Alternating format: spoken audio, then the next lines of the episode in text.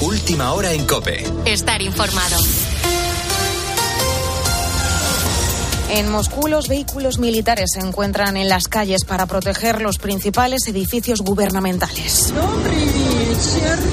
Se ha ordenado el cierre de la Plaza Roja de Moscú, pero el ambiente en las calles es de relativa tranquilidad. Todo tras el anuncio del jefe del grupo de mercenarios ruso Wagner, Prigozhin, de que su ejército ha cruzado la frontera rusa y ha entrado en la región de Rostov, en el sur del país.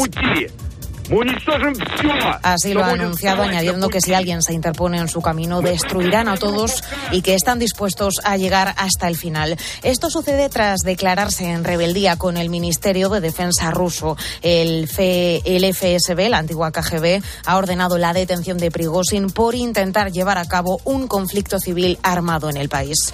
Por otro lado, aquí en España continúan las negociaciones entre PP y Vox para formar gobierno en varias comunidades. El último pacto alcanzado ha llegado en Aragón con la cesión de los populares para que Marta Fernández sea presidenta del Parlamento. Mientras todo sigue encallado tanto en Murcia como en Extremadura. En este contexto, Pedro Sánchez ha encontrado en el enredo de los pactos entre PP y Vox un filón electoral. En Ferraz se sienten rearmados tras los sondeos internos. Vox es ya el Bildu del 28M, describen voces socialistas. Es una información de Ricardo Rodríguez. El PSOE cree haber hallado un poderoso argumento para espolear a su electorado, servido además por el PP, pero sobre todo por Vox. El enredo de sus pactos es definido en Ferraz como un campo de minas. Los socialistas recobran estos días la confianza. El núcleo duro, de hecho, quiere dibujar a Alberto Núñez Feijó sin control sobre la precampaña, fuera de la zona de confort, según su descripción. Vox acogota al PP, describen gráficamente voces socialistas como Bildu desplazó nuestro foco el 28M. El mensaje entre líneas es que si el 23 de julio las derechas suman mayoría absoluta, habrá gobierno en el cuartel general del PSOE. Han anotado los efectos en sus datos internos, sin concretar la dimensión, trasladan una tendencia al alza de sus expectativas, aunque Feijó permanece a la cabeza y muy por delante de Pedro Sánchez en intención de voto. Y hace justo un año miles de migrantes se preparaban para intentar entrar a España a través de la valla de Melilla, un salto masivo que se produjo de madrugada con gran violencia y que se saldó con decenas de muertos. Marruecos reconoció 23, pero fueron más. Algunas ONGs, de hecho, hablan incluso de un centenar. Aquí en España la Fiscalía archivó la investigación sobre la actuación de nuestras fuerzas y cuerpos de seguridad, pero un año después hay muchas incógnitas por resolver. En la linterna de COPE, la directora general de la Fundación Por Causa, Lucila Rodríguez Alarcón, ha denunciado la falta de transparencia de Marruecos. Con algunas personas hemos conseguido hablar, que fueron, que los llevaron a puntos eh, alejados, pero no es proporcional. Había 2.000 personas y se sabe dónde, hay, dónde están 150. Eh, ¿Qué pasó con el resto? Eh, hay muchísimas familias buscando a gente, muchas más de las que se dice. ¿Por qué tanto oscurantismo, no? O sea, es, ¿por qué se permite? Con la fuerza de ABC. Cope, estar informado. Y además Busquets pone rumbo a Estados Unidos en Eco 10. Así lo ha anunciado el Inter de Miami en sus redes sociales. El centrocampista español llega a la MLS, donde volverá a compartir vestuario con su gran amigo Leo Messi. Los inspectores de la UEFA recomiendan no invitar a Osasuna a la Conference League. El club navarro ha emitido un comunicado tras verse solo y no recibir el apoyo de la Real Federación Española de Fútbol. En tenis, Carlos Alcaraz jugará hoy la semifinal del torneo de Queens contra el estadounidense Sebastián Corda a las 3 y 20 de la tarde. El tenista español derrotó al ruso Grigor Dimitrov en cuartos de final en dos mangas, 6-4, 6-4. Esto decía sobre su actuación. Te diría que el más completo y el que mejor me he sentido puede ser que ha sido hoy por cómo me he movido, cómo he restado, he sacado, eh, prácticamente lo he hecho todo, todo muy bien y, y obviamente pues eh, lo he hecho, yo creo que lo he hecho todo, todo muy bien. La selección femenina de baloncesto intentará derrotar esta tarde a las 6 menos cuarto a Hungría y de esta manera conseguir una plaza para la final del Eurobasket. Ahora sigues en la noche de Cope con Rosa Rosado. Cope, estar informado.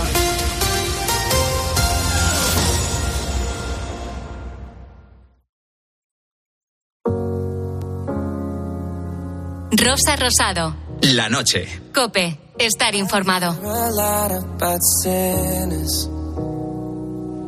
Don't think that I'll be a saint. But I might go down to the river. Cause the way that the sky opens up when we touch it, it's making me say that the way you hold me, hold me, hold me, hold me, hold me.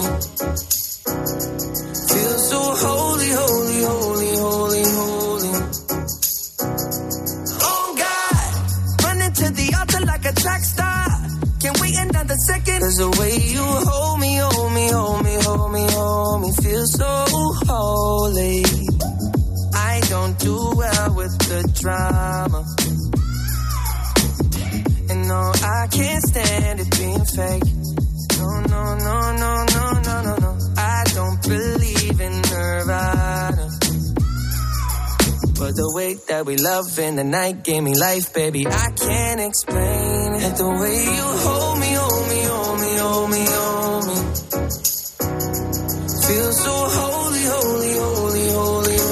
seguimos en la noche de Cope, pendientes de la actualidad en este sábado 24 de junio y conociendo a gente muy interesante como es el caso de Nicolás Martín. Nicolás es profe y tiene una curiosa y original vara de medir el éxito de sus clases entre los alumnos. Un examen que pensó cuando estábamos en pandemia. La verdad que dar un aprobado general sin que los alumnos se lo merezcan creo que no, no es justo, ¿no? Entonces ese examen es que es muy complejo y como no sepan hacerlo, pues, pues la verdad mm, es que no pueden aprobar. De hecho tienen un examen de prueba, desde septiembre tienen un examen de prueba para que lo hagan todas las veces, no se quieren hacerlo mil veces, porque es que si no sería imposible que, que aprueben. Bueno, el próximo 30 de septiembre, Nicolás Martín, que es eh, profe desde hace 40 años en la Facultad de Ciencias del Deporte de Granada, se jubila. Y a sus 71 años quiere hacerlo por todo lo alto y quiere que todos los alumnos de este curso aprueben. Y no será porque no hayan tenido oportunidades. Este profe les ha preparado 224 exámenes con 4.287 preguntas. Estoy dando eh, oportunidades. Entonces, todos los miércoles tienen exámenes de recuperación. Eh, son 16 exámenes de recuperación todos los miércoles. Y, y, bueno, la verdad que aquello parece un supermercado, porque, porque claro, son exámenes de una, de una pregunta que dura tres minutos, de, de dos, de tres, por eso que hay algún, alguno haya de 10, de 10 preguntas que duran un poquito más. Y, y la gente está entrando y saliendo. Madre mía. Bueno, miles de preguntas y cientos de exámenes con la única finalidad de dar eh, todas las oportunidades posibles a sus alumnos y que aprueben su asignatura que se llama Fundamento de las Habilidades Motrices. Y sobre todo aquellos alumnos que están fuera porque como buenos deportistas están compitiendo. Hay mucha casuística, porque hay, aquí, como en la Facultad de Deportes, pues hay atletas de alta competición, eh, que van en el Campeonato de Europa, Campeonato del Mundo, hay los que se ponen enfermos, etcétera. Entonces, eh, es normal que fallen a, a, clase. Entonces, los que, fal los que faltan clase y por motivos justificados, yo le pongo todos los exámenes que tienen que hacer lo, lo, el resto de los alumnos, se los pongo todos los miércoles. Este hombre se pasa la vida haciendo exámenes, pobre. Bueno, así es eh, Nicolás Martín, un profe original, comprometido, trabajador y con una dedicación digna de admirar. Fíjate, un profesor que da su teléfono para que los alumnos tengan hilo directo en cualquier momento. Lo bueno que tiene el WhatsApp es que es inmediato y, y, y me, me, preguntan y a lo mejor estoy terminando de comer ¿eh? y antes del postre cojo y con mensaje de voz en dos minutos le he contestado. O cuando me entregan un trabajo que, que es muy laborioso, que, que, hay que contestarlo y decir si está bien o está mal, y me tira una hora corrigiendo el trabajo. Eso sí es una corrección. Si lo tienes que teclear, lo tienes, pues no le dices nada, le dices cuatro cosas. Entonces, eh, la verdad que es un medio que no se utiliza, los profesores son reacción, pero esto es, vamos, es alucinante y además que las tutorías son, lo hago, las tutorías las hago con el, con el WhatsApp. Bueno, él sí que es alucinante. Nicolás Martín se jubila con 71 años, tras 40 años siendo profesor en la Universidad de Granada, un profesor al que quieren todos sus alumnos porque siempre ha intentado que ninguno se quede atrás. Escuchas la noche. Con Rosa Rosado. Cope, estar informado. Y precisamente, fíjate, es increíble la cantidad de competiciones que hay, de todo tipo. En unos minutos te voy a hablar del Campeonato Nacional de Puzzles. Gabriel tiene solo 11 años y ha quedado segundo. Pues a todas las personas le dan el mismo puzzle y empieza un cronómetro y los que menos tiempo tarden en hacerlo pues ganan. Bueno, enseguida escuchamos a Gabriel, a todo un campeón. ¿Y quién no ha sido niño alguna vez y ha cometido alguna que otra trastada? Porque de eso hablamos esta noche con los oyentes. Consejo para no tomárselas mal, porque todo tiene solución. Os voy a contar la travesura más gorda de mi hijo, que es la única que ha hecho porque ha sido un bendito y lo sigue siendo con 19 años. La travesura más gorda que hizo fue que un día me cogió el móvil y le dio por pintarlo todo con un rotulador permanente negro, con lo cual no se veía nada de la pantalla, pero nada de nada. Yo ya lo daba por perdido hasta que llegó mi mujer y dijo, a ver, acetona, y ya está, y con acetona se claro. va el rotulador. ¿Qué se bueno? va el rotulador, se va el cristal, se funde el móvil, la acetona lo, lo, lo arrasa con todo. Bueno, una travesura, pero muy épica, ¿eh? Muy épica. Vamos. Yo estoy intentando darle al brillo. ¿Qué pasa? No funciona el brillo en este.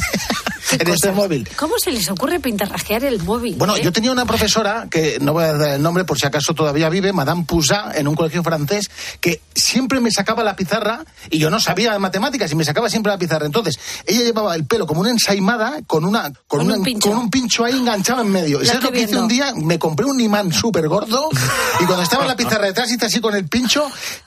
Se quedó enganchado en el imán y todo el pelo por la mesa. ¿Te acuerdas de esa película china de miedo que empieza a salir el pelo por las paredes? El ring, el ring, eso, me dice Marcote. ¡Qué asco de pelo! No, no, qué demonio de niño que eras La tú, única ¿eh? vez que le hice eso, porque me, No me me- cambió, no me lo me creo, cambió de... no me lo creo. Te doy mi palabra de honor. Si hay alguien vivo en aqu- de aquella época, por favor, que conteste.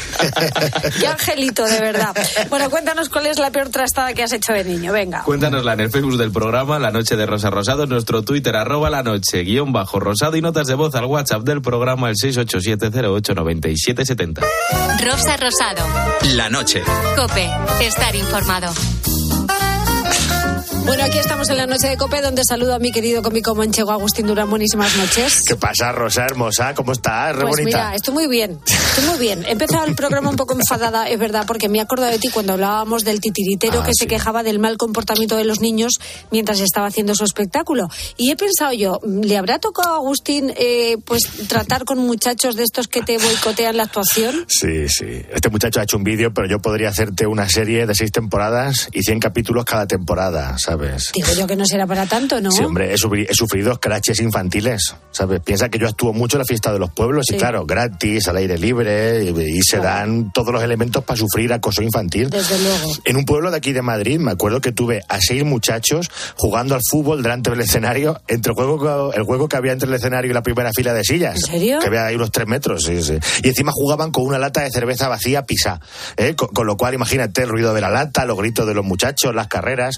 Yo miraba a la gente desde el escenario y me daba cuenta que ya estaban más pendientes del partido que de mí. O sea, Pero que- ¿qué hay que hacer en esas situaciones? Porque lo normal es que los padres les dijeran algo. Sí, yo estuve a punto de ponerme a narrar el partido, al estilo de Manolo Lama o Rubén Martín. Pues hombre, yo lo pero- hubiera hecho, porque es que si no, a ver qué haces ahí para llamarles la atención a estos chavales. Es que en este caso lo de los padres era una batalla perdida, porque los padres estaban en el bar. Claro, ¿eh? estaban en el bar pasando de los niños. Los vi acercarse a, a lo- a ellos un par de veces y además los padres estaban algo alicatados. ¿Sabes? Sí, yo no sé si me entiendes. Sí. Eh, se les escuchaba hablar como si tuvieran una Magdalena en cada carrillo. ¿Sabes? Hablaban como un Wallman al que se le estaban acabando las pilas y andaban como si se acabaran de bajar de un torete mecánico. Vamos, así, que no ¿sabes? estaban en el mejor estado para hablar. No, si me llego a quejar es probable que los padres hubiesen acabado jugando a fútbol, pero con mi pescuezo. Encima, ¿eh? Encima, ¿eh? Entonces, nada, menos mal que al rato apareció un chaval por allí de la nada con un balón de verdad y ya se fueron corriendo a dar por saco a otro lado, ¿sabes? Pero bueno, desde ese día tengo contratado en mi staff a un hombre que solo viene a asustar a los niños que se portan mal. ¿sabes? los mira, tiene una cara de loco increíble, de, de Quintanar de las órdenes. Así que también te diré que para no quedarnos solo con lo malo, que vienen muchísimos niños a verme y el 90% de las veces son niños que, que se portan fenomenal bien. y que se- están bien educados y que incluso se divierten y se ríen con mis tontas. Pero es que de ¿sabes? todas formas los niños son niños y los niños muchas veces son trastos y tienen que ser trastos porque son niños y Sí. no son conscientes de que están portándose mal o molestando a quien está trabajando, pero para eso deberían estar ahí los padres. Sí, claro. Claro que tú cómo eras cuando eras pequeño. Bueno, yo tenía mis ratejos. Yo me acuerdo, yo hice muchas, pero me acuerdo de una que hice que, que mis abuelos no supieron si regañarme o deshuevarse. Porque en, en mi pueblo, al igual que en casi todos antes, por ejemplo, había un alguacil. ¿eh? Ya. Eh, bueno, estos son recuerdos en blanco y negro casi. es ¿eh? que tenemos una edad. Tenemos una Sí, edad. en vez de poner carteles o subir información a las redes, el alguacil salía con una trompetilla y se ponía a pregonar en la plaza del pueblo. De parte del señor alcalde, se hace saber que esta noche estará el agua cortada a partir de las 10. Eso es. Esto lo han escuchado mis orejas. ¿Las tuyas también? O... hombre, sí, Claro, sí, yo, soy más viejo que la carta de ajuste. La carta de ajuste. Los que nos estén escuchando y tengan menos de 30 años ahora mismo están perdidísimos con esto de la carta de ajuste. Pues no vamos a decir lo que es, ¿eh? que lo busquen. Que se lo hombre. pregunten al alguacil del pueblo. Eso, que, bueno, que el alguacil de mi pueblo, cuando yo era chiquitico, siempre me chinchaba, ¿no? Me decía, te voy a meter en un saco y te voy a llevar a mi casa, ¿no? Y yo me enfadaba, le decía, no, déjame en paz. ¿Pero qué edad tenías? Pues, como mi hijo ahora mismo, cuatro o cinco Cuatro años. cinco años. Sí, entonces un día decidí eh, prepararme para ese momento en que viniera a, a meterme en el saco y ponerme fuerte para luchar. Me comí una caja de sobas pasiegos de 16, ocho yogures y una botella de mosto a boca perro sentado en el suelo de la cocina. Y, y- y me acuerdo que entró mi, mi abuela, la pobre que para descanse, y me dice, ¿pero qué haces? Y yo respondí, digo, ponerme juelte para cuando venga por bien el alguacil para pegarle una paliza, no sé qué. ¿sabes? Porque, como todo el mundo sabe, los sobaos pasiegos son la clave de la dieta Eh. para tener un cuerpo musculado. Claro, cuando tú veas un culturista, piensa, esos cuadrados que tienen en la barriga son sobas pasiegos sin masticar. Es que se les han quedado ahí puestos como un baldosín en el vientre. Entonces, nos queda claro que tus padres podrían escribir un libro con tus trastadas. Sí, varios tomos. Milarús particular de las trastadas. Sí. Eh, por ejemplo, me acuerdo también cuando mi padre me dejó en el primer día de colegio, que le dijo a la profesora, aquí te lo dejo, es un poco inquieto. ¿Eh? Inquieto, que, que yo pensé para mí, sí, pronto saldrás de dudas de dónde está el grado de mi inquietitud. ¿eh? Y, y pronto se dio cuenta que lo de inquieto se quedaba corto. Bueno, me movía más que una garrafa de agua tumbada en el maletero un coche, ¿sabes? Eh, y además siempre, te- también te diré que mis trastadas, mis perrerías, eh, me gustaba que tuvieran un trasfondo divertido, ¿no? no era, yo no era de esos que, que en el colegio clavaban lápices en la cabeza de los compañeros o que pegaban bocados en los brazos. A mí me gustaba que hubiera comedia en la trastada. ¿eh? Claro, Sí. bueno, ¿y tú me puedes contar alguna que se pueda contar Sí. a estas horas? Sí, mi, mi abuela, mi abuela que era mi candidata favorita para las bromas a la Pobre pobre. mujer. La tenía viviendo en un día de los santos inocentes permanente, ¿sabes? Yo con el teléfono la tenía frita, la llamaba para decirle que iba a entrar en Gran Hermano, o, sea, que era del ayuntamiento y teníamos que derribar su casa porque iban a hacer ahí un parque infantil. Pobre. Es que antes se llevaban mucho las bromas telefónicas, Sí. ¿eh? Claro, pero ya esto estábamos porque a lo mejor decíamos, somos el director del banco y su dinero se lo hemos dado a otra señora que ya que lo, que lo ha pedido, no sé qué. Pobre, abuela, es que se tenía el cielo ganado contigo. ¿eh? Luego le llamaban del banco de verdad y lo mandaba a hacer Hombre, puñetas. claro, se pensaba que eras tú. Bueno, le hice muchas, muchas, y yo creo que por eso mi abuela me quería tanto. ¿eh? Y una de mis favoritas es una muy mítica que fue en la misa del gallo de Picón, en mi pueblo. Yo siempre pasaba, que, se- que se pasaba el cestillo, le pedía dinero a mi abuela para echar. Es el cestillo, sí. Claro, y ella llevaba una carterilla en el bolso y siempre me daba algo. Entonces, yo ese día, antes de salir de casa, le metí en el bolso una caca de plástico, ¿sabes? De esta de toda la vida, de las de broma. De verdad, ¿sabes? vaya. Es, ¿Cuántos eh, años tenías? Pues igual, cinco o seis años, muy pequeños. que sí. ya ibas apuntando maneras. Sí, el caso es que le pedí dinero a mi abuela. ¿eh? Se sentaba siempre en los primeros bancos, siempre. Y, y mi abuela metió la mano en el bolso, empezó a buscar la cartera, sacó la funda de las gafas, las llaves, el rosario y sacó la mierda también. Y se quedó tan perpleja que se quedó mirándola como Hamlet a la calavera, ¿sabes? Así con el brazo extendido, como diciendo, pero bueno. Y justo en ese momento que mi abuela estaba con el pastel en la mano, el cura también se quedó mirándola. No sé, se cortó el sermón de No, golpe. sí, no, sí, sí, no. sí. Mi abuela entonces se dio cuenta de lo que tenía en la mano y viendo que yo me estaba riendo al lado y ante la atónita mirada aún del párroco, ¿sabes? Me, me soltó un pescozón, pero un pescozón que sonó en la iglesia como si hubiera tocado las palmas el increíble Hulk, ¿sabes? Además, pilló un poco de oreja eh, con el golpazo y tuve ahí un pitido también una, una semana. Pues mira, te iba a decir que te está bien empleado. Porque es que vaya ocurrencia. Bueno, pues que sepas que hasta el cura de mi pueblo, eh, el hombre don Manuel, se, se empezó a reír también, ¿De ¿sabes? verdad? Viendo la que había allí montado. Vaya, vaya bromas. A partir de ahora no voy a dejar por aquí mi bolso, no vaya a ser que me encuentre alguna sorpresa uno de estos días. Bueno, es que esa- esas épocas de la misa eran, eran preciosas con mi abuela. Yo me acuerdo que me sentaba también eh, con una señora que cada vez que me veía me daba los besos rastrillo, ¿eh? que no sé si sabes cuáles son. Me puedo hacer la idea. Me besaba y me sentía como si me dieran una cornada de tres trayectorias. La que se, sent- la que se sentaba con mi abuela era una, una trayectoria por cada uno de los pelos que brotaban de la verruga que tenía en la barbilla a modo de cactus. Pobre Qué mujer. Tiempos aquellos. ¿eh? De ahí lo de beso rastrillo que te arañaba, ¿eh? como un tractor con los araos puestos. Necesitaba la mujer usar las pinzas un poquillo, ¿eh? Bueno, y otra mítica actuación infantil mía, Rosa, fue en el circo. ¿Ah, sí? yo fui mucho al circo de pequeño, porque ¿te acuerdas que a la salida del cole venían a repartirnos invitaciones? Sí. Eh, te- espérate, que te daban invitaciones, que llegabas al circo con tus padres y en la puerta te cogía la invitación y te decían, venga, son 5.000 pesetas. Era la invitación para enseñarte que, que podías Claro. ir si quisieras. No, es que había una letra pequeña que, escrita que estaba casi en, en el canto de la supuesta invitación, que ponía, la invitación es válida solo para los menores de dos años. Y entonces ahí a pagar todo el mundo de la casa, ¿sabes? Algún padre se daba la vuelta a la puerta, ¿eh? Hacían un moonwalker, se, se, se iban, se iban andando para atrás.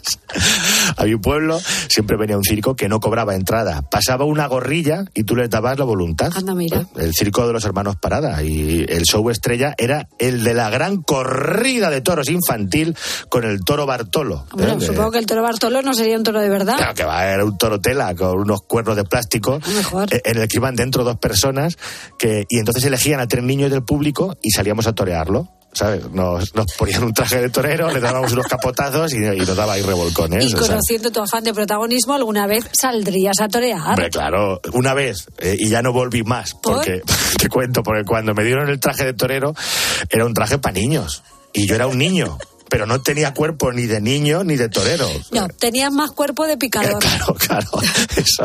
Se puede decir que el traje me quedaba como si a Pau Gasol le ponen los pantalones de Frodo Bolsón, ¿sabes? Es que no me entraba encima de la ropa porque los otros chicos se lo pusieron encima de sus pantalones.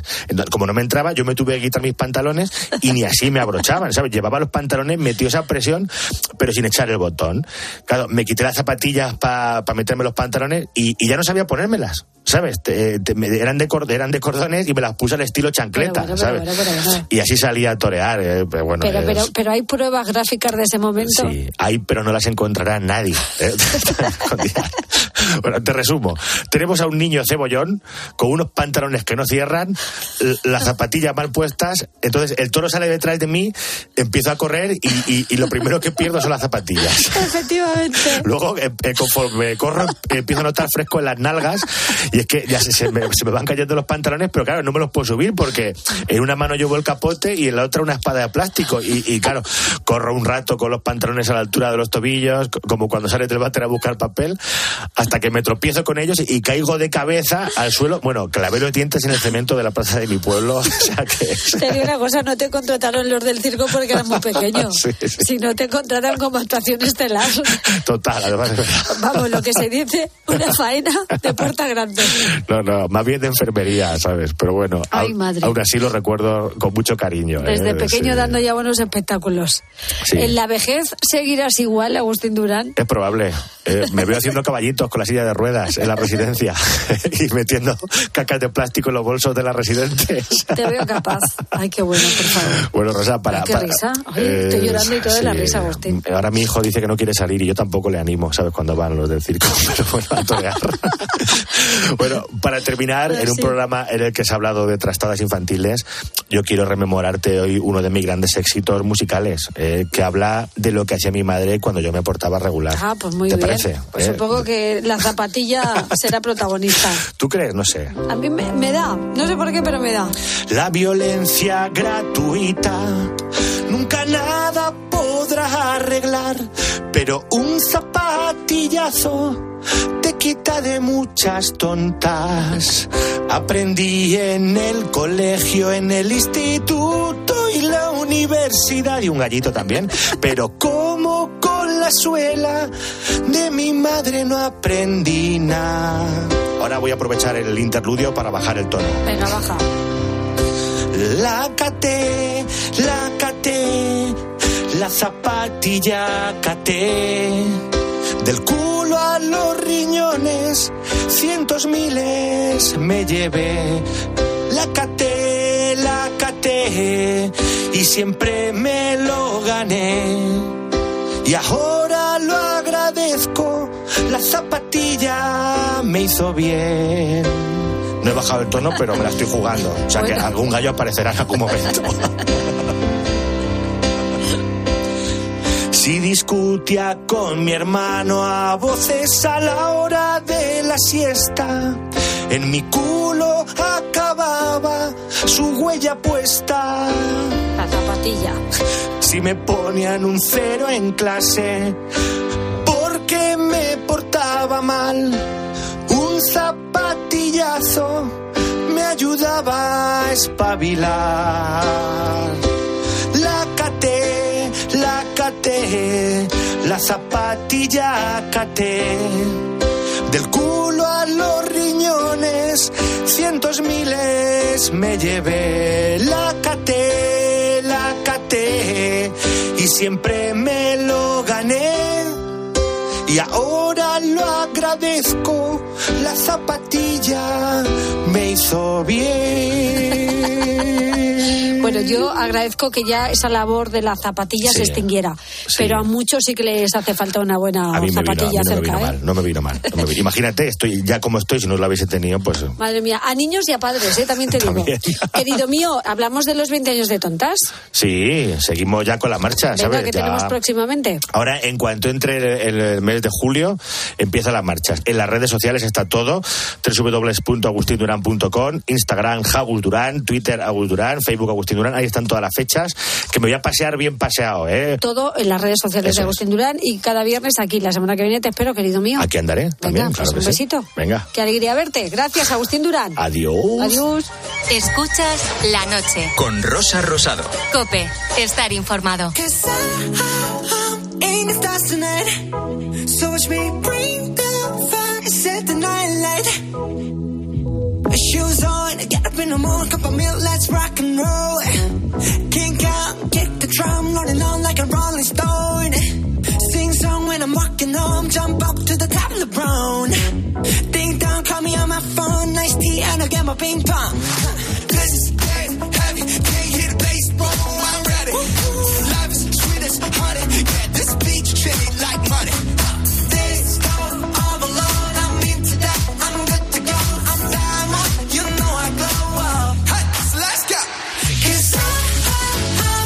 ¿Cuántas alegrías y sorpresas nos dan los niños al cabo del día? Sobre todo, bueno, si son tus sobrinos o nietos, porque si es el padre o la madre, hay veces que tras estas alegrías solo te dan ganas de, de- de- de meterlos por donde han salido.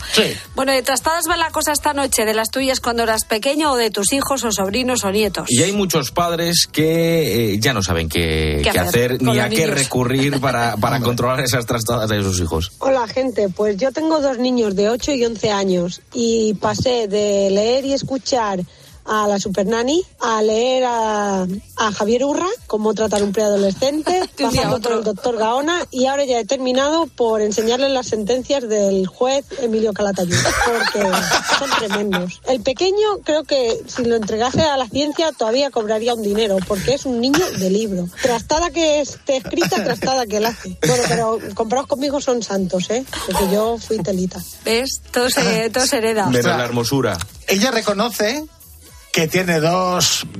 Palo Eh. Exacto, pero es que ella también era así. Por eso, por es eso. normal. Del libro, ¿eh? ¿Tú no tienes, ¿Tu hijo no tiene muchas cosas tuyas que encima te dan rabia, Yo pero es que reconoces no- que no- son tuyas? Yo no he sido nunca de trastadas. ¿No? Eh, no, el padre tampoco y el niño no, no demasiadas, ¿eh? No. Familia Para más sosa, sacarle el libro este de, de Urra eh, con las sentencias de adolescentes y todas esas De cosas. Calatayud. Ya. ¿Cómo que no? El siguiente paso de esta mujer es ya buscar un plan de fuga de una cárcel. eso. es lo único que le queda. Pues eso, sí. Bueno, y lo que a un niño le puede parecer casi nada, una madre puede sufrir y mucho. Yo no tengo un historial muy grande de, de trastadas. Era una niña un poco aburrida en ese sentido. Pero la que mi madre siempre cuenta era cuando yo tenía dos años. Un día nos bajó a mí, a mi hermano pequeño de un añito. Y, y en el parque, pues de repente mi madre que no, no me veía alrededor y que me había perdido. Mi madre pues lo pasó muy mal, muy angustiada. Y yo estaba tan feliz bailando y cantando en la pérgola del parque. Yo, le, yo le eché una carrera a mi abuelo, claro. Al final me giré y digo, ¿dónde está el abuelo? Le habías disgusto perdido llevaba al pobre. Bueno, pero llegó. Sí, sí, pues media, super- vaya bueno. media hora más mala pasamos. Bueno, claro, es que tú también, claro. Bueno, el niño es muy divertido, pero el padre o el abuelo o la abuelo. madre las pasa canutas Venga, cuando ves al niño, ¿eh? Mañana alterofilia. Pues no, pues no mola. Ay, Con el abuelo hay que contar chistes, que te siente en las, en las piernas, que te dé un Werther's original. Estas cosas que hacen los abuelos. Eh, Está la vida como para perder a los niños en el parque, ¿sabes? Qué miedo. Pues sí. Qué miedo. Hablamos de trastadas hoy con los oyentes. Cuéntanosla en el Facebook del programa La Noche de Rosa Rosado, en nuestro Twitter, arroba la noche guion bajo rosado y notas de voz al WhatsApp del programa el 687089770.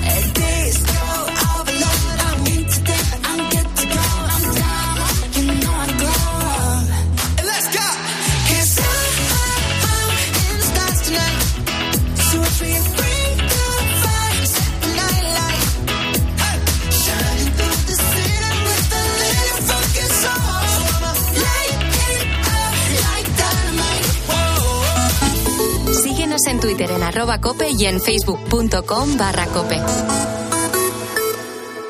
Este fin de semana, verano y tiempo de juego.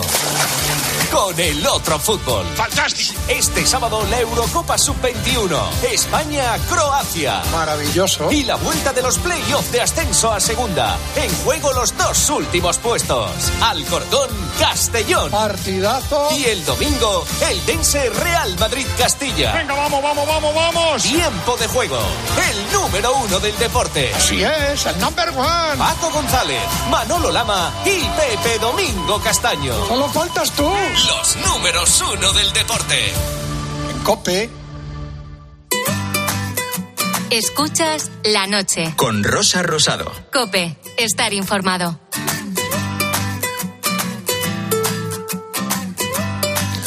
Pues aquí en la noche de Cope vamos a contarte estas otras historias que también nos han llamado la atención, Álvaro. Y hoy hablamos de puzzles, eh, que pueden parecer un, pasat- un pasatiempo sencillo, eh, que desestresa, que ayuda a mejorar la concentración, que puedes jugar solo, con amigos, con familia, y que te ofrece además horas, días, incluso semanas de entretenimiento ahora que empieza el verano. Bueno, si te gusta, si tienes paciencia. Yo no tengo paciencia para los puzzles. Alguna vez he intentado que mi hijo haga uno y acabo haciéndolo yo y él pasa olímpicamente. O sea, no tenemos paciencia ninguno de los dos. Nunca he enganchado tres piezas consecutivas juntas.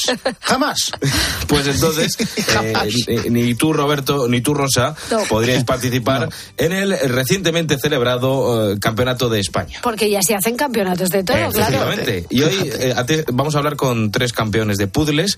Empiezo por Gabriel, que hace unas semanas quedó el segundo en el décimo Campeonato Nacional de Puzzles junto con su hermano, que tiene solo 11 años. Pues a todas las personas le dan el mismo puzzle y empieza un cronómetro y los que menos tiempo tarden en hacerlo pues ganan. Claro. Y ya está, y Sí. punto. Sí, Y así de sencillo. Es que qué- qué sencillo lo explican todos los niños. Pero él tiene clara su estrategia. Él empieza por los bordes y luego va haciendo por los, de- los demás trozos eh, del centro, los va juntando, etcétera. Hizo uno de 500 piezas y tardó 42 minutos y 5 segundos.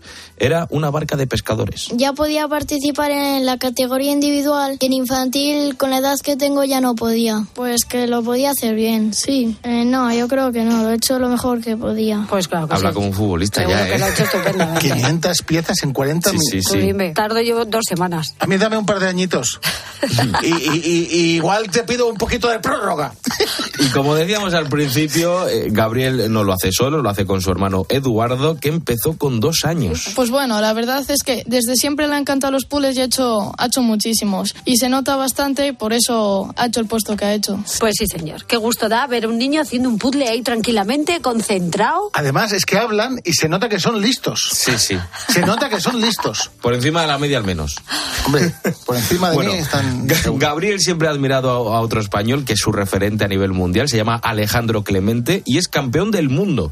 Se conocen de campeonatos y, bueno, nos comenta que el que no haya dotación económica en los premios, porque no la hay, hace que se diviertan jugando con lo que más le gusta, que es hacer puzzles. Sí, al final es eso. Yo pienso que lo bonito que tiene esta afición es que no, no hay unos premios económicos como tales que puedan hacer que la gente compita por eso, sino que al final todos vamos a intentar hacer un puzzle, que es lo que más nos gusta hacer, hacerlo de la mejor manera posible y luego, pues mira, si además tenemos la suerte de tener un fin de semana bueno, como ha sido el caso que hemos tenido tanto Gabriel como yo en este pasado Campeonato de España, pues mejor. Y ojo que el puzzle más grande que ha hecho Alejandro es de, ¿cuánto crees, Roberto? 3.000. Más. ¿Más? El doble, 6.000 piezas. qué casa más grande. Especialmente como Gabriel ha comentado el puzzle que salió en el de España en este pasado fin de semana, a mí esos me gustan. Son puzzles, a mí todo lo que sean paisajes con superficies así de un mismo color, a mí me gustan bastante. En cambio, pues eso, puzzles que tengan muchos detallitos, muy pocas piezas que se puedan unir de un mismo tono, pues son los que menos, menos o peor se me dan. Mismas piezas del mismo color. Fíjate. ¿Cómo haces? A menos de que las vayas rompiendo paulatinamente para poder encajarlas bien. Yo no lo entiendo. Con superglue lo va, lo va haciendo. Bueno, la próxima cita será el próximo mundial que se va a celebrar en septiembre en Valladolid.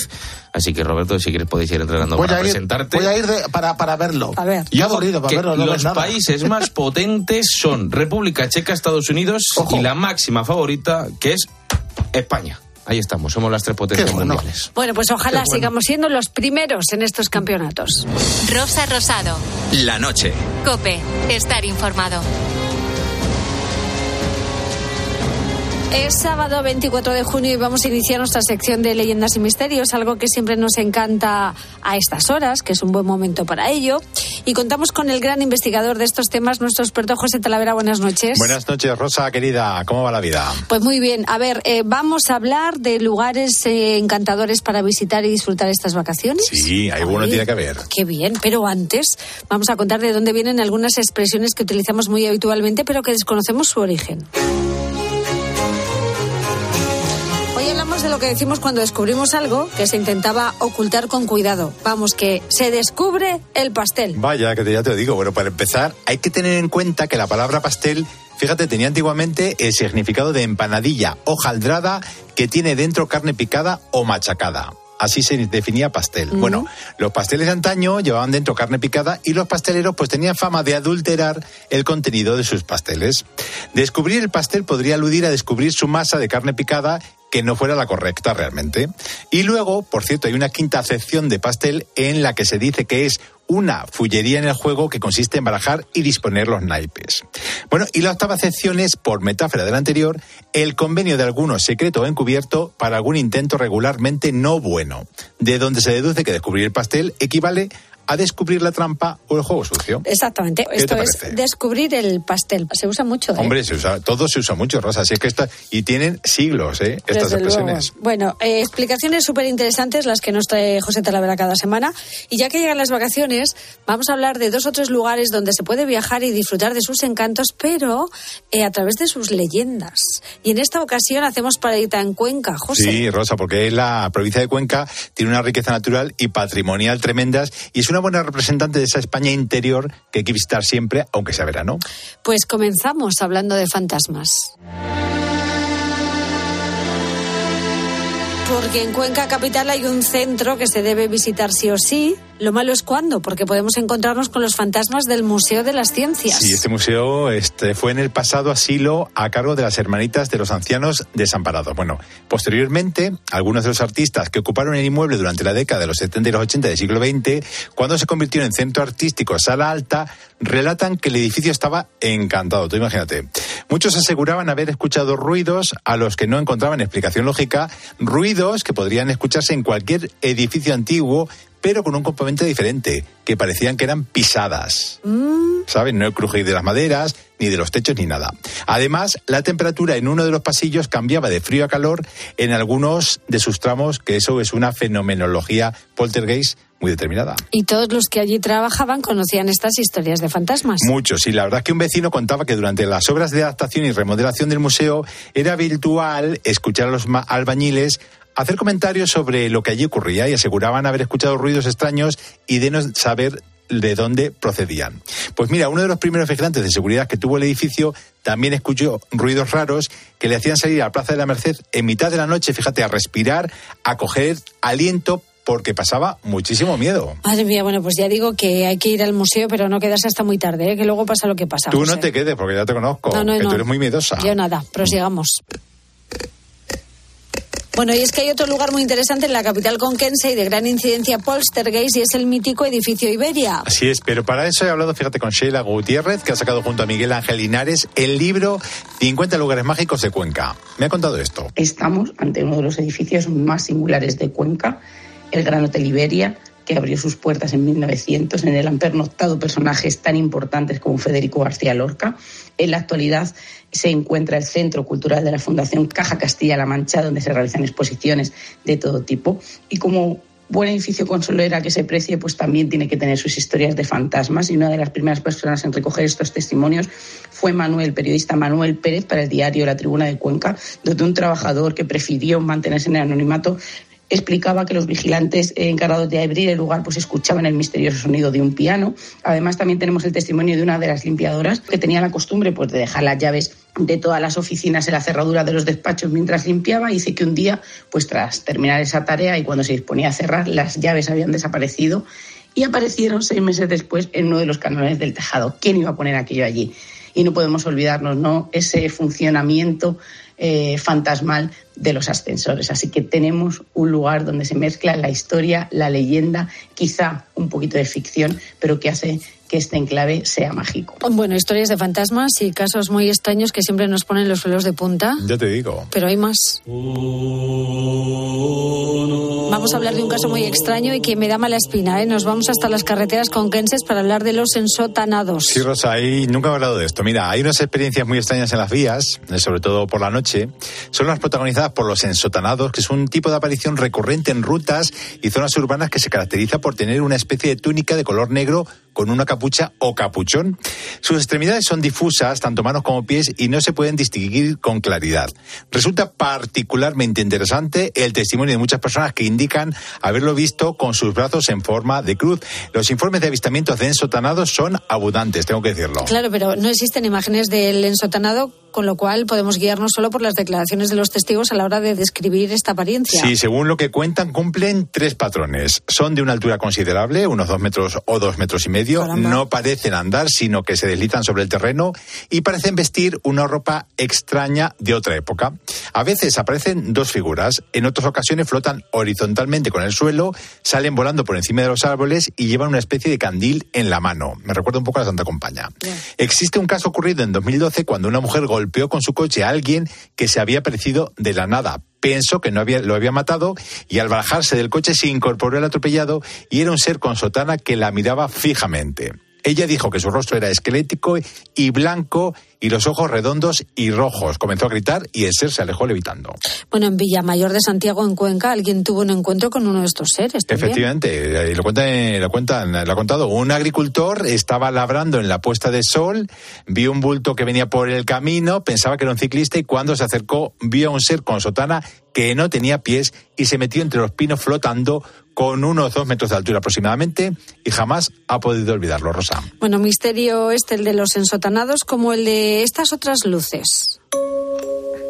Y es que en esta ocasión tratamos el tema de las luces misteriosas de Tragacete. Pues sí, y esto se lo pregunto a Sheila Gutiérrez, que conoce perfectamente el tema y me lo ha contado. En esta ocasión, una vecina nos habla de que un verano, volviendo de unas fiestas de un vuelo cercano, pues decidió coger un atajo y adentrarse en el bosque. En un momento dado comenzó a ver como una luz que se acercaba hacia ella. Primeramente pensó pues que era un vecino que había tomado su mismo camino, pero al rato se fue dando cuenta que no, que aquella luz comenzaba a tomar forma. Aquella luz se había convertido en una dama de blanco, lo que ella interpreta que era de origen divino, que podría ser la Virgen, pero hay algo muy curioso que nos llama la atención y es que ella tuvo miedo.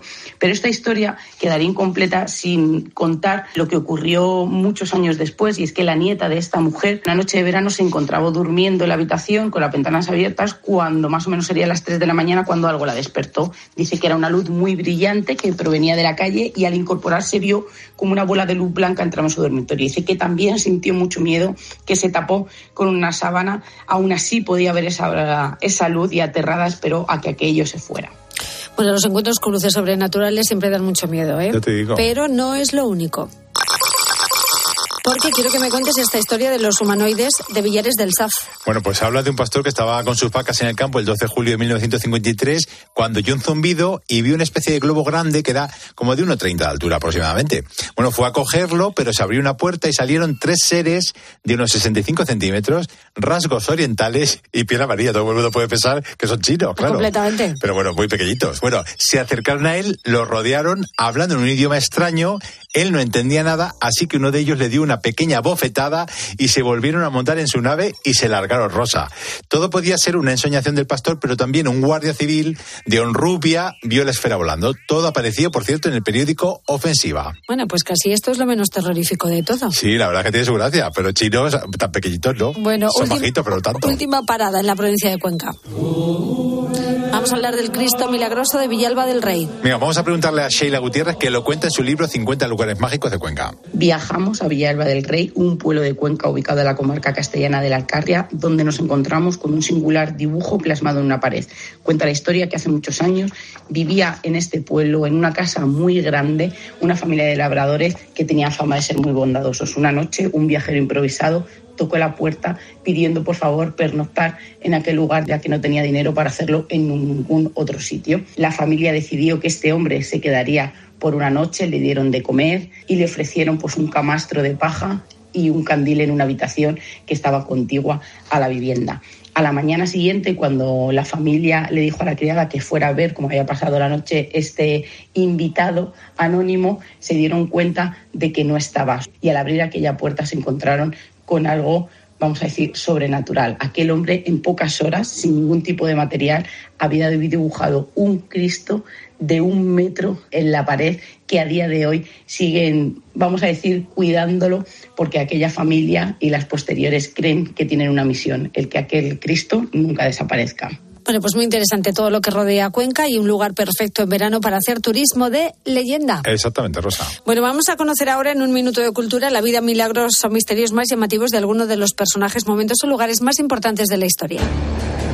Y hablamos de un libro que lleva siglos dando que hablar porque no se sabe casi nada de él. Hablamos del manuscrito Voynich. Pues sí, este manuscrito, llamado así en honor a su descubridor, Wilfried M. Voynich, bueno, fue hallado en 1912 y actualmente se puede consultar totalmente en la web de la Universidad de Yale. Yo recomiendo que lo veáis porque es una maravilla. Bueno, está escrito en una lengua desconocida que nadie ha podido descifrar, Rosa. Se trata de un libro de 240 páginas de hace 600 años nada menos, con apariencia de herbario que contiene dibujos de 113 plantas, sin identificar otros que aparecen signos zodiacales y otras 100 especies de plantas medicinales identificadas. Se ha demostrado que fue escrito con una pluma de ave y tinta de colores pocos años después. Bueno, y el, el lenguaje utilizado tan desconocido, bautizado con el nombre de Voiniches, eh, tampoco parece inventado. Pues no, bueno, sigue, sigue la ley de Zipf de 1940, según la cual en todas las lenguas humanas naturales, si coges la palabra más usada en un texto largo, se repite el doble de veces que la segunda más frecuente, el triple de veces que la tercera y así sucesivamente. Esta ley se lee en el Voiniches y su autor no podía conocerla 500 años antes de que se formulase, por supuesto. Además, toda la escritura es fluida, como ocurre con una lengua natural cuando se escribe. No hay pausas en el trazo para inventarse palabras o escribir al azar. Y se han detectado reglas ortográficas incluso. Los más prestigiosos criptógrafos y lingüistas del mundo han intentado descifrar la escritura del códice Voynich sin éxito. Fíjate, desde expertos de la CIA a matemáticos que rompieron los códigos de los nazis en la Segunda Guerra Mundial, nadie ha podido traducir esta lengua desconocida. Incluso la inteligencia artificial se ha rendido. Qué fuerte. Y nos preguntamos, ¿es una lengua perdida, Rosa? ¿Un lenguaje inventado por un lingüista que aplicó reglas gramaticales reales? ¿Una obra de fantasía extraordinariamente elaborada? De momento no tenemos respuesta. Sorprendente misterio el que rescatamos hoy, gracias a José Talavera Así y es. también gracias por hacernos viajar a la provincia de Cuenca con sus historias de leyendas más impresionantes. La semana que viene más, José Talavera, gracias. Un beso. Escuchas la noche. Con Rosa Rosado. Cope, estar informado.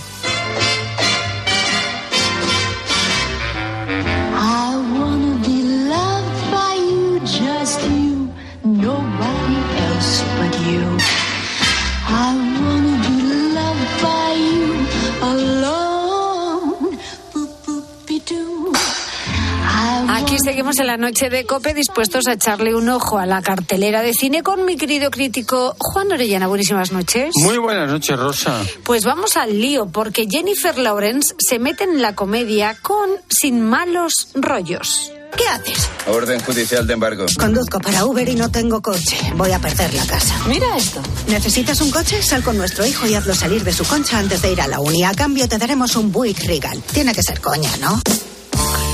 Bueno, pues tiene pinta de ser una comedia sin mayor pretensión que hacernos reír.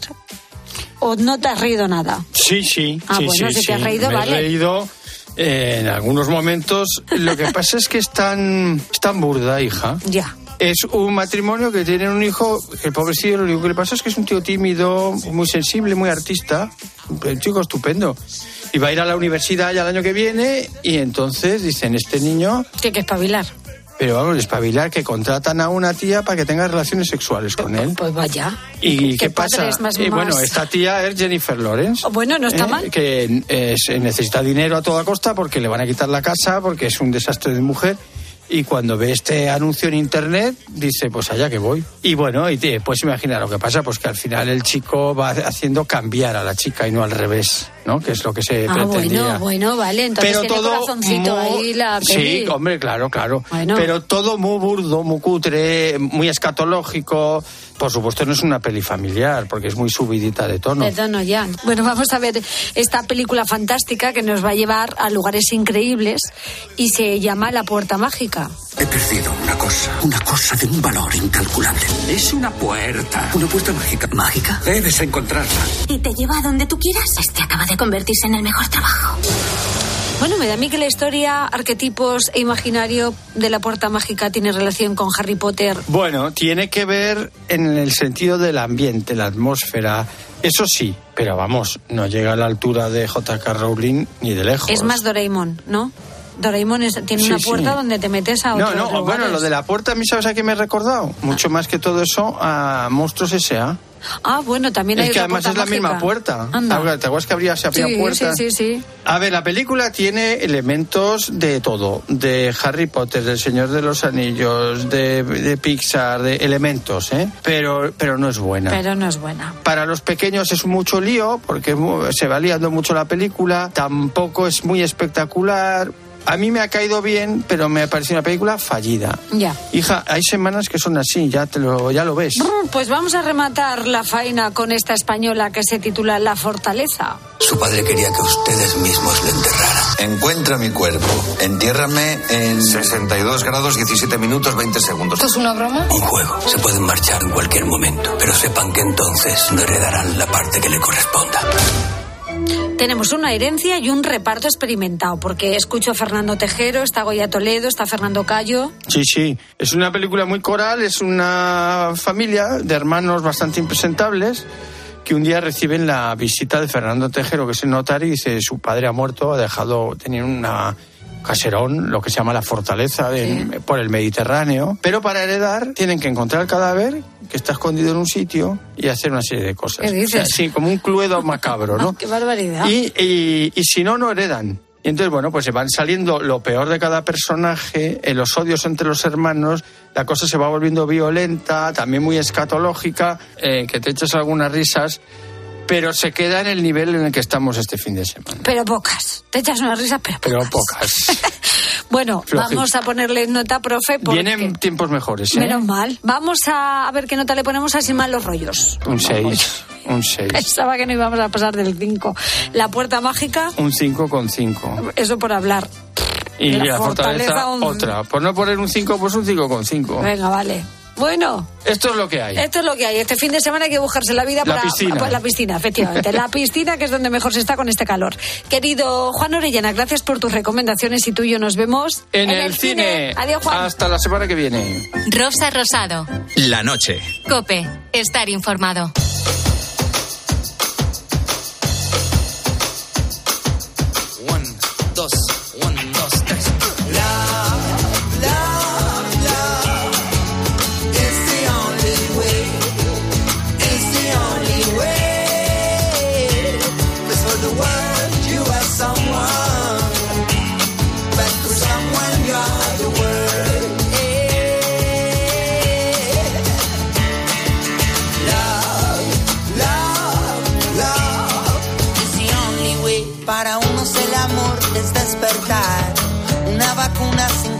Comercial, un baile de dos que va con paz. Hay niños que descubren su vena artística a edades muy tempranas y utilizan la tele como lienzo o las paredes de la casa. A veces te sorprenden porque no sabes cómo han podido meterse en la taza del váter o cualquier otra travesura, porque la imaginación de un niño no tiene límites. Y ojo a esto porque hay niños que no es que sean trastos, es que son el demonio. María, una chica fantástica en la que ignoro por qué motivo le pegué con pegamento y medio los párpados de los ojos y estuvo pues hasta que acabó el curso sin pelicos y tal. María era vecina mía, hubo cisma en el bloque de vecinos, sus padres me querían matar, vamos, lo normal. Si es que Lo, lo- lo raro es que siga vivo. Sí, sí. Estoy flipando ahora mismo. ¿Cómo, cómo le quito eso? Con acetona también. Lo tienes que cortar si están pegados. claro. Bueno, sí, es una, tra- una trastada, ya No, está. no, no, estamos hablando de trastada, no, no, no, trastadas. este es un ¿eh? demonio. Eso ya es ¿Eh? otra palabra, ya, ya no es una Uh, trastada, ¿eh? uh. Te- Termina por hada también, pero no es trastada. Esto ya es delincuencia. Lo, ¿eh? lo mejor de liarla es esa sensación de esperar hasta que se dan cuenta tus padres de que la han liado. Verás, mi caso es, tengo un crío pequeño, resulta que este nos habíamos ido a un piso recién comprado y yo que estaba en la cocina me asomaba que no lo escuchaba y lo veía sentado en el sofá. Digo, anda, este ni tan malo, está ahí sentadito, bueno. Pero en una de estas no lo escuchaba, no escuchaba, se había metido el pájaro en el cuarto de baño, había abierto el bidé, había puesto el tapón y se salió y cerró la puerta y se fue otra vez al sofá. Cuando salí de la cocina estaba el piso con un cuarto de, con una mano de agua y el pájaro riéndose y soltando en el sofá. Un saludo desde La Rioja. Niño callado, mal asunto, ¿eh? Sí, sí, sí, sí, eso. Pero qué ideas de abrir el grifo, Que poner practica- el tapón, cerrar. Están experimentando. Prácticamente ya no existe el bidet ya en Sí, las bueno, casas. en las nuevas es verdad que En ya, no, se, nuevas, ya no ¿no? se estila, pero Yo lo tengo, pero vamos. Yo también lo tengo. Qué faena, qué faena, qué ideas, ¿eh? sí, ya está ahí. Quitar el bidet, amigos, porque hay niños pequeños que hacen que Bueno, si lo también usan... lo pueden hacer en el lavabo, ¿eh? Le pones el tapón y hay 10 muy buenas. Un, un niño la, la puede liar en cual- con cualquier circunstancia. o sea, que no tenga nada, algo se inventa. Qué ideas, de Bueno, verdad. y terminamos con el clásico de los clásicos, que a mí me parece raro que no haya salido antes. Yo creo que aprendí de ya el destripador, me explico. Yo cuando era chico y mi, mi hermana me... Verá, yo cogía sus muñecas, las desvestía y le, co- y le quitaba la cabeza, los brazos y las piernas. Un saludo. No las desvestías, las descuartizabas, querido. Le sacaban los ojos, eh, madre de Dios, de Yo verdad. hacía eso con, con los Madelman, porque los Madelman cuando le arrancabas la parte de abajo de la pierna, le quedaba un muñoncito blanco que me hacía gracia. Le mor- lo mordía, era como un... Madelman como- tullido. Ma- Madelman tullido. Se aguantaban con, con una pierna sola, se aguantaban. Piernas fuera. Qué cantidad de tostadas hemos juntado esta noche, ¿eh?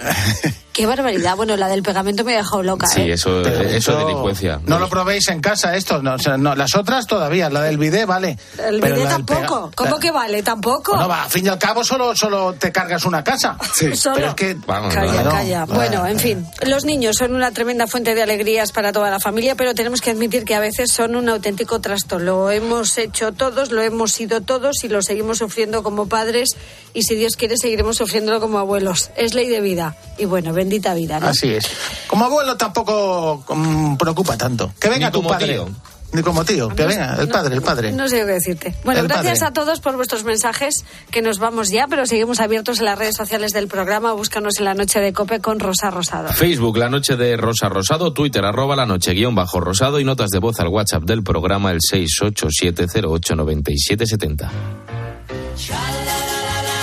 Enseguida llegamos a las 4 de la mañana y como siempre te dejamos en buena compañía con el pulpo y una versión deluxe de Poniendo las calles. Querido mío, ¿qué nos traes? Muy buenas, pulpo. Muy buenas noches, Rosa. Pues fíjate, esta semana en Poniendo las calles de Lux vamos a acercarnos un poco al verano.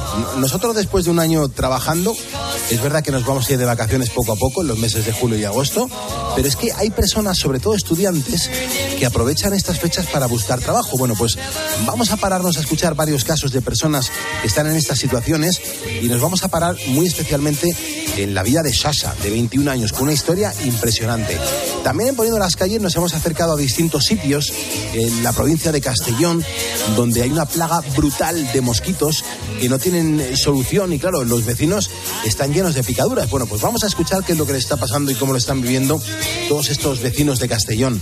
También tenemos las llamadas de nuestros ponedores, que cada uno con su profesión pues tienen cosas que aportarnos cada día en este programa de radio. Les vamos a escuchar y por supuesto no nos podemos olvidar de las noticias más curiosas de la semana de la mano de Beatriz Calderón en el Pasan Cositas y por supuesto pues daremos la del pulpo en esta ocasión a la vida. Gracias, compañero. Te oímos y te disfrutamos. Hasta ahora mismo, pulpo. Me dices que nos juntemos hacia las 10, que se hace tarde por quinta vez, que no te des el día. Y luego que lo dejemos para mañana, que te quedas con las ganas, que yo soy tu alegría.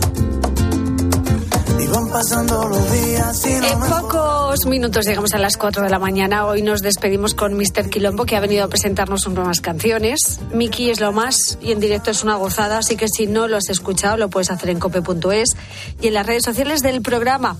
Nos vamos ya, Álvaro Adiós, gracias. adiós, adiós, adiós. Roberto adiós, adiós. Alcaraz, hasta la próxima semana. Adiós, gracias, besitos, chao. Adiós a Marcote también, que lo tenemos en la técnica, también a Mariano García y a todos vosotros para acompañarnos con vuestros mensajes y vuestra compañía.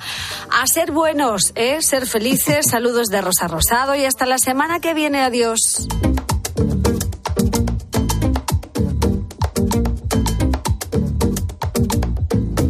Dos carantoñas y me vuelvo a convencer. Esperarte es un placer. El día que se aparece. Y acabamos dando saltos por toda la pista. Te sale la vena artista. Y a mí me compensa con creces. Mes entero sin darme bola. Que te pongas a la cola. Te pregunto qué pa' cuándo. Me mientes para no acabarme perdiendo. Yo me agarro un clavo ardiendo. Lo que me estás contando es palabrería barata.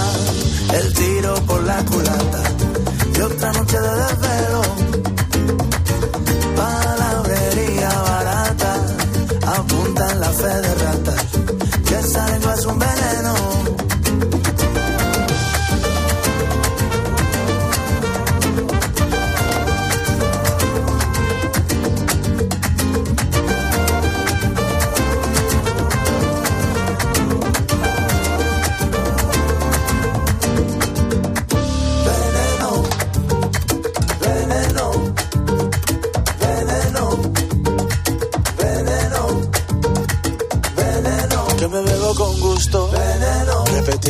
Veneno. Pero si no lo riegas, veneno. Se te muere el arbusto. Escuchas la noche. Con Rosa Rosado. Cope, estar informado.